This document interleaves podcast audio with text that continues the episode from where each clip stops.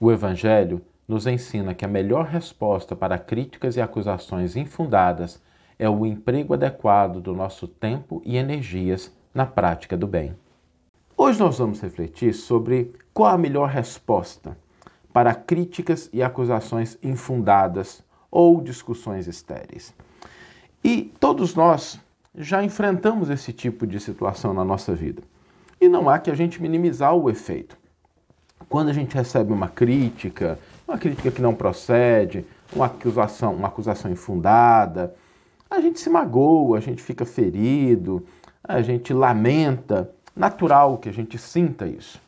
É uma resposta natural, mas a gente deve sempre lembrar que para cada situação existe uma resposta mais adequada e a gente pode buscar isso no Evangelho de Jesus. Aliás, todas as situações da nossa vida podem encontrar no Evangelho do Cristo, lido com maturidade, sem espírito de sectarismo, de seita.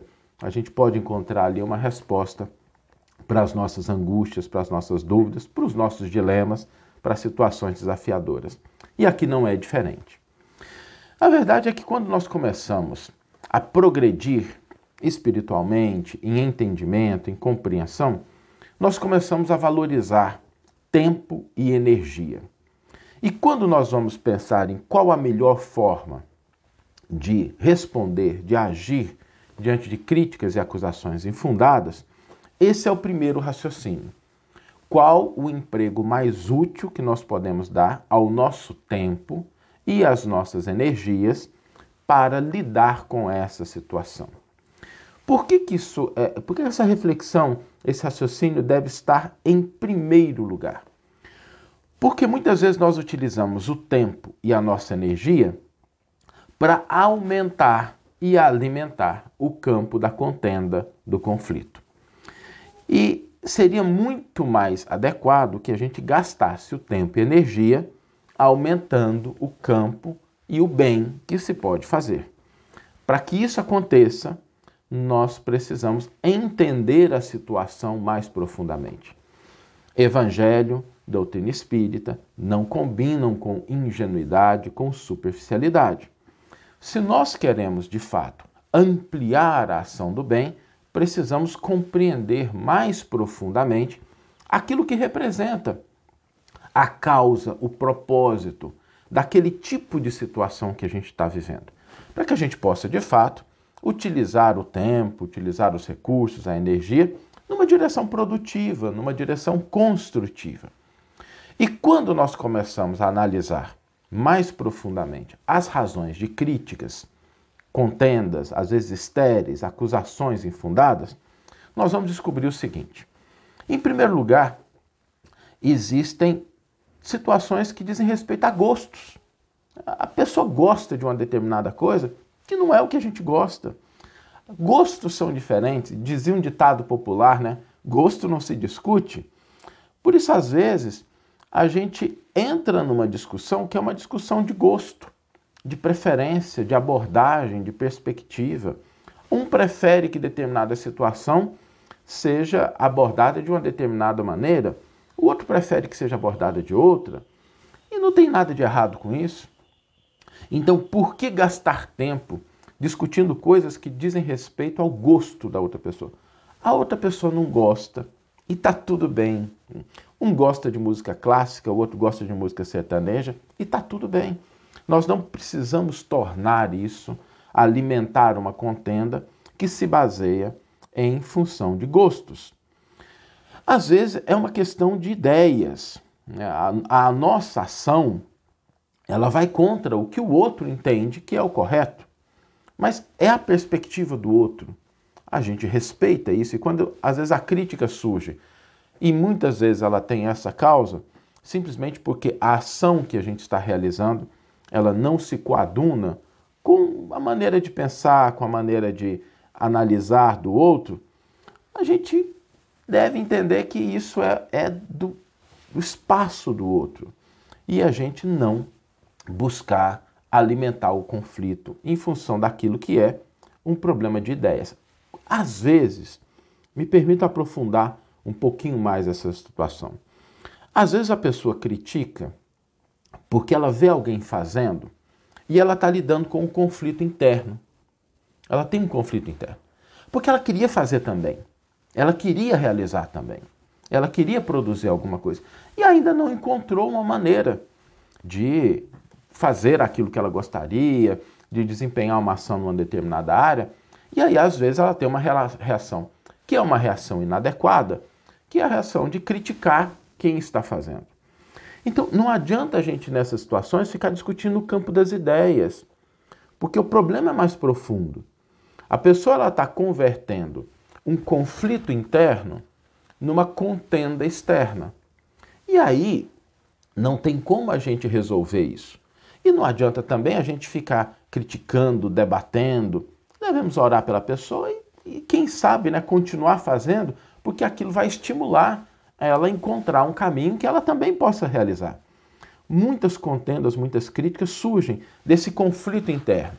Da pessoa também está querendo fazer alguma coisa, e aí, como ela ainda não consegue, ela ainda não, não achou um mecanismo, ela se sente mal e aí ela começa a criticar as outras pessoas uma hora ela entende que o melhor é fazer e não criticar. Existem questões mais sérias, porque às vezes a pessoa que busca uma crítica que é infundada, uma acusação que não procede, ela está querendo palco, ela está querendo visibilidade. E aí nós temos uma responsabilidade, que é nós vamos dar palco e visibilidade para questões que não se baseiam numa intenção de corrigir, uma intenção de aperfeiçoar, uma intenção de melhorar. Muitas vezes as pessoas vão buscar situações públicas de conflitos para questões que podem ser resolvidas dentro de âmbitos privados. Quando isso acontece, nós estamos diante de pessoas que buscam simplesmente visibilidade. E aí a gente tem uma responsabilidade em relação a isso de não conceder palco e espaço à maldade, a indisciplina, a ignorância, porque senão a gente vai ampliar o impacto disso, às vezes movimentando aí o tempo, o recurso e a atenção de outras pessoas. Então precisamos tomar cuidado com isso também. Né? Primeiro ponto, a questão de ideias e gostos, conflitos internos, ou a pessoa está buscando palco. Tudo isso a gente deve analisar antes de agir. Agora a gente também tem que fazer um autoexame, porque às vezes o problema da gente se manter num conflito, numa contenda, deriva de questões que a gente precisa resolver, né? não é só do outro. Às vezes a gente quer parecer perfeito e quando alguém critica alguma coisa na gente, aponta um determinado erro, o nosso orgulhozinho, a nossa vaidade dá uma levantada e a gente vai para o conflito, a gente vai para a discussão, porque a gente quer se preservar. Né? E aí é preciso a gente lembrar que se estamos no mundo, se estamos encarnados, salvo raríssimas e compreensíveis e necessárias exceções, todos nós estamos passíveis de falhas. Todos nós vamos cometer um erro algum dia, sobretudo em obras que são mais complexas. Quando a gente trabalha com uma equipe, e a minha experiência profissional mostra isso, né? não existe projeto grande, não existe realização de valor sem a gente envolver muitas mãos, muitos corações, muitos esforços. E dentro desse processo ocorrerão falhas, ocorrerão problemas. Às vezes uma coisa não vai sair tão perfeita, mas a gente não deve olhar para isso. A gente deve olhar para o conjunto, para o esforço que está sendo feito, para a disposição. Lembramos o que Kardec fala lá quando ele define o verdadeiro espírita, né? Reconhece-se o verdadeiro espírita pela sua transformação moral e pelo esforço que emprega em domar as suas más inclinações. Não é pelo resultado. É por que Kardec, de maneira muito sábia, não colocou assim: reconhece o verdadeiro espírita pelos seus caracteres de santidade? Porque nós não temos ainda essa característica. Mas a dimensão do nosso esforço é que vale. Por quê? E aí, aprofundar um pouquinho, por que isso? Porque quando nós fazemos muito esforço numa direção, nós vamos ter ali 9, 10 ações que vão estar adequadas. E vamos ter uma, duas, três que vão ser erros, vão ser falhas. O que vai ser avaliado é o conjunto da obra. E muitas vezes, em função do nosso orgulho, da nossa vaidade, a gente fica preocupado com o detalhe. A gente constrói uma casa bonita. Tá, mas aquele tijolinho ali não ficou legal. Ok. Né? O tijolo não está bom e a gente não pode ser ingênuo e nem tampar. O tijolo não ficou bom. Podia estar tá melhor, podia estar tá melhor posicionado, mas a casa está em pé. A casa está sólida, ela está estruturada. Então a gente não deixar que o nosso orgulho e a nossa vaidade nos levem para picuinhas, para pequenas coisas. E é bom sempre a gente lembrar que só comete falhas quem está fazendo alguma coisa. Evitar, tem uma receita para evitar qualquer tipo de falha. Se alguém quiser anotar, tem uma receita. Eu não recomendo, não é uma recomendação, mas tem uma receita para a gente evitar qualquer tipo de falha. É quando a gente não faz nada ou muito pouco. Aí não tem jeito de falhar. Agora, se a gente está realizando, é importante lembrar que é a média, que é o conjunto da obra que vai ser avaliado. E a gente não deixar que esse medo que a gente tem, que esse orgulhozinho, que essa nossa vaidade, fiquem apontando a gente para situações. Às vezes, nós temos assim pessoas que fazem coisas que 200 pessoas gostam, mas tem uma que fala assim: "Ah, não, eu não, isso aqui não ficou bom". Aí aquela pequenininha coisa começa a concentrar toda a ação da pessoa. Não é adequado. A gente deve desenvolver a capacidade de olhar o conjunto da obra. E o quarto elemento que também diz respeito a gente é uma busca infundada de tentar agradar todas as pessoas. Isso é impossível. As pessoas são diferentes. Lembremos que nem o Cristo agradou a todos. E às vezes a gente tem essa pretensão de dar um jeitinho de todo mundo se agradar daquilo que a gente está fazendo. Não adianta a gente tentar fazer isso. O compromisso com o bem, com a verdade, com o crescimento, ele não pressupõe agradar a todos, porque as pessoas não estão no mesmo nível, elas não vão compreender da mesma forma, e nós não devemos criticar isso, mas a gente não deve ter a pretensão de agradar a todos.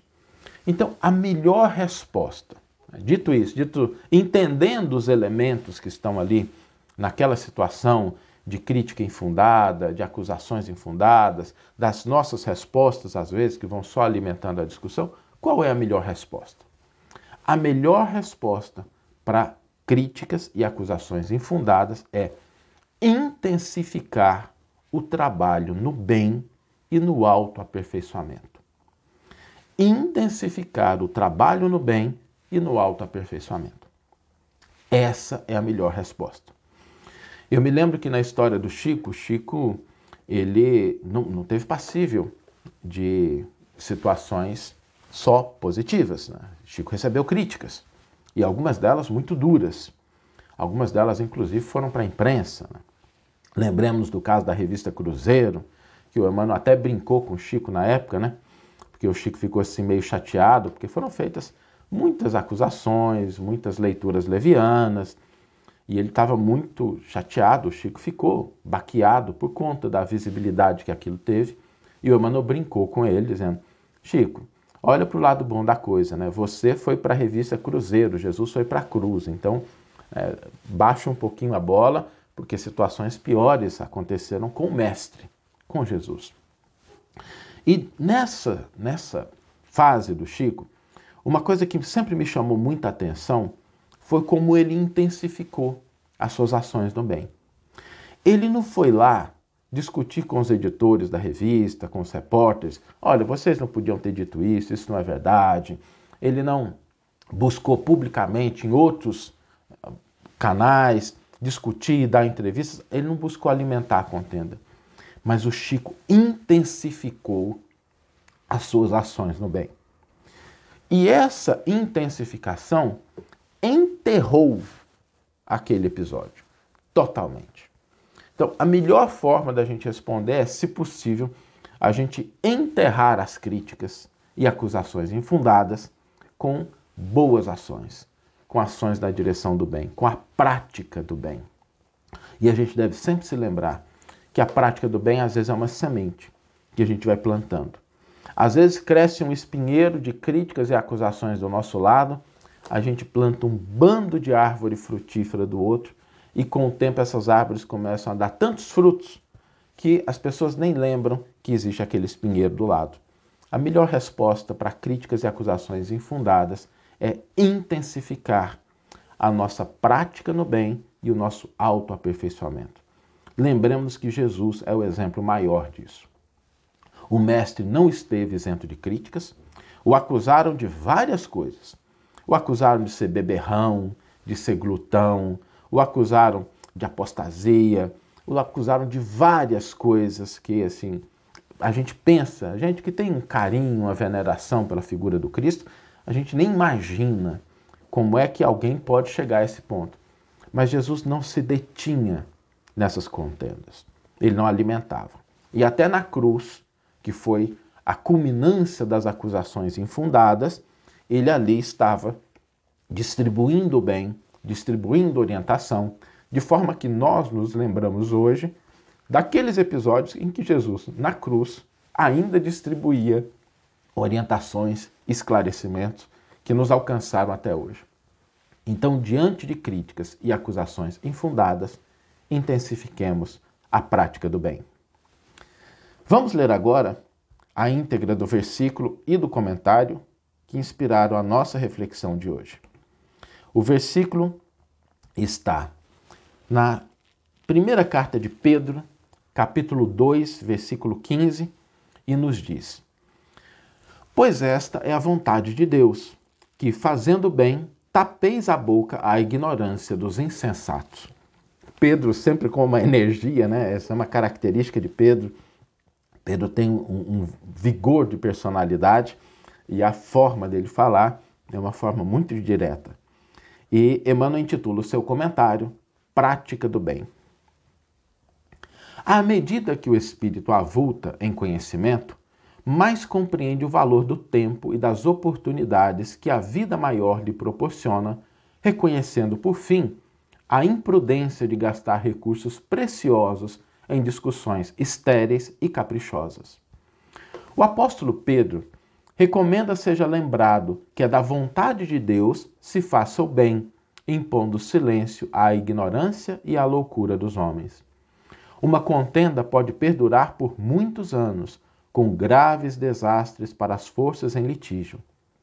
Todavia, basta uma expressão de renúncia para que a concórdia se estabeleça num dia. No serviço divino, é aconselhável não disputar, a não ser quando o esclarecimento e a energia traduzam caridade. Nesse caminho, a prática do bem é a bússola do ensino. Antecedendo qualquer disputa, convém dar algo de nós mesmos, isto é, útil e convincente. O bem mais humilde é semente sagrada. Convocado a discutir, Jesus imolou-se por se haver transformado ele próprio em divina luz, dominou-nos a treva da ignorância humana. Não parlamentou conosco, em vez disso, converteu-nos. Não reclamou compreensão, entendeu a nossa loucura, localizou-nos a cegueira e amparou-nos ainda mais. Que você tenha uma excelente manhã, uma excelente tarde ou uma excelente noite e que possamos nos encontrar no próximo episódio. Um grande abraço e até lá!